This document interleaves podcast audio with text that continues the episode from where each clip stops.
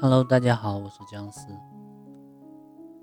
今天我们继续分享世界上最神奇的二十四堂课的第十五课：成为有足够智慧的人。自然是最有力的主宰，一切生命都要受它的支配。如果能适应自然的法则，就能存活下来，并实现进化和发展；如果违背它，就会受到惩罚。不是苟延残喘，而是走向灭亡。不管是出于本能还是理性，趋利避害是所有生物都会遵循的自然法则。即便是最低等的生命，也懂得利用这种法则。把一盆生长着的植物放入房间，放在一个关闭的窗户前面，植物上会生出许多无益的蚜虫。如果让这棵植物枯萎，这些小生灵发现，它们赖以繁殖的植物已经死亡，它们从这株植物上再也无法获得任何食物和养料。为了适应改变了的环境，无翼蚜虫就会变成有翅的昆虫。它们逃离饥饿，拯救自己的唯一的办法，就是长出临时性的翅膀，然后飞走。而它们就这样做了。变形后，它们离开这株植物，飞向窗口。沿着玻璃向上爬去，找到缝隙逃生。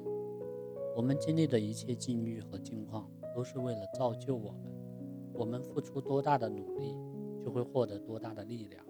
自然法则的影响无处不在。他用具有魔力的手指指导着他的拥护者。如果我们能够自觉地与自然法则合作，就会获得最大的幸福和快乐，即便是最小的生命。也能够在紧急关头利用这种力量。各种法则布下天罗地网，任何人都无法逃脱它们的作用。所有伟大而永恒的法则是为了我们的利益而被设计出来的，都在庄严的寂静中发挥作用。而我们所能做到的，就是让自己与它们保持和谐一致，就可以享受自然的馈赠。我们每个人。都是一个完美的思想实体，这种完美要求我们先给予后索取，而一切困难、混乱、障碍的产生，都是因为我们违反了这一规律：要么是不愿将自己多余之物施与他人，要么是拒绝承认我们自己所需要的是什么。生长是新陈代谢的过程，生长是有条件的互惠行为。将根须交叉分享彼此的养料和水分，这样的能力决定着我们实现和谐幸福的程度，以表达出相对祥和而快乐的生命。把眼光只盯着我们已经拥有的，就不可能看到我们所缺失的。只要把眼光放开，认识到我们的目标应该是我们需要而缺少的，就能够有意识地控制我们的外部环境，并从每一次经历当中。吸取我们进一步生长所需要的养分，攫取我们生长所需要养分的能力，会随着我们境界的提升和视野的开阔而逐步的增强。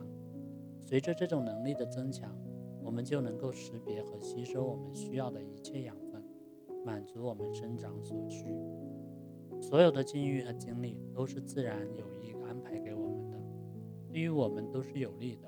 无论是运气和优势，还是困难和障碍，都能让我们从中受益。付出和收获永远都成正比。我们为战胜困难而付出多大的努力，就会从中获取多大的永恒力量。不劳而获和劳而无获是不可能发生的。生命生长的不可动摇的需求，要求我们尽最大的努力去吸取那些。与我们自身完美一致的东西，通过领悟自然法，并有意识地与之合作，我们才能够获取最大程度的幸福。爱有血有肉，是情感的产物。只有在爱中诞生的思想，才能充满生命的活力。爱赋予思想以生命力，爱使思想能够发芽生长，为思想的成熟结果带来必要的养料。思想经由语言彰显出来，话语承载思想，就像大海承载轮船一般，水能载舟亦能覆舟。话语是思想的表现形式，我们的言谈也必须得谨慎。我们的心灵就像一部照相机，而运用语言就好比是按动快门。当我们不假思索地按动快门，出言不慎，说一些与我们的福祉相违背的话语的时候，那种错误的观念影像就会被记录在心灵的底片上面，抹不去了。语言能悦人耳目，能包罗一切的知识。我们今天拥有的这些文字，是宇宙思想成型于人类心灵之中，并寻求表达的综合记录。从语言中，我们能够找寻到过往的历史，也能看到未来的希望。通过使用书面语言，人类可以回首过去的若干个世纪，与历代最伟大的作家和思想家做交谈，回首那些令人激动的场面，看看自己如何得到今日的一切。语言是充满活力的信使，一切人类和超人类的行为都由此而生。思想是无形的，必须靠语言来表达。如果我们要运用更高层面的真理，那么我们说话的时候也要按照这个目标，审慎、智慧的选取得体的言辞。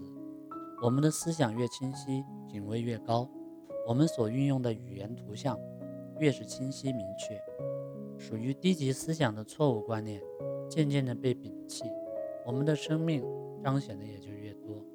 以言语形式组织思想的神奇能力，是区分人与动物的重要界限。无论是什么样的行为，都是靠思想来引导的。如果我们想得到合意的意境，我们应当首先怀有合适的想法才对。如果我们希望生活富足，那么首先就要想到富足的生活。先要在思想上面富足起来，生活才能跟着走进小康。语言是一种思想形式，一句话就是一个思想形式的综合体。理想之殿终是由言辞堆砌而成，言辞可以成为不朽的精神殿堂，也可以成为经不住风吹的陋室。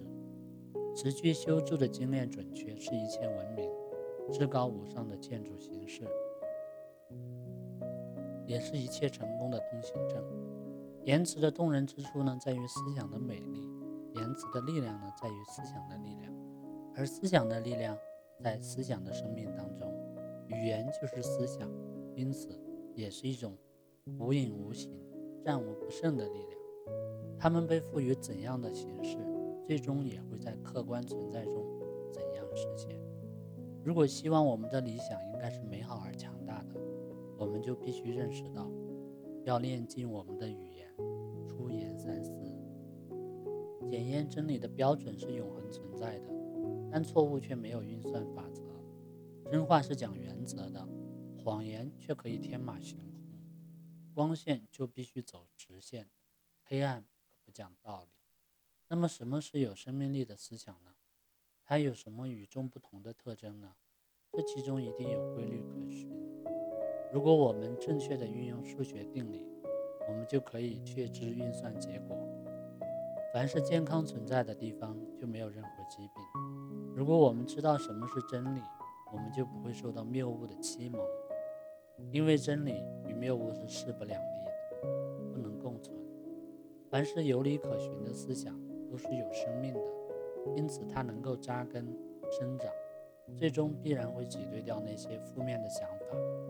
凡是谬误的思想都是无根之草，是不能够长久生存的。这个事实可以帮助我们摧毁一切的混乱、匮乏、局限。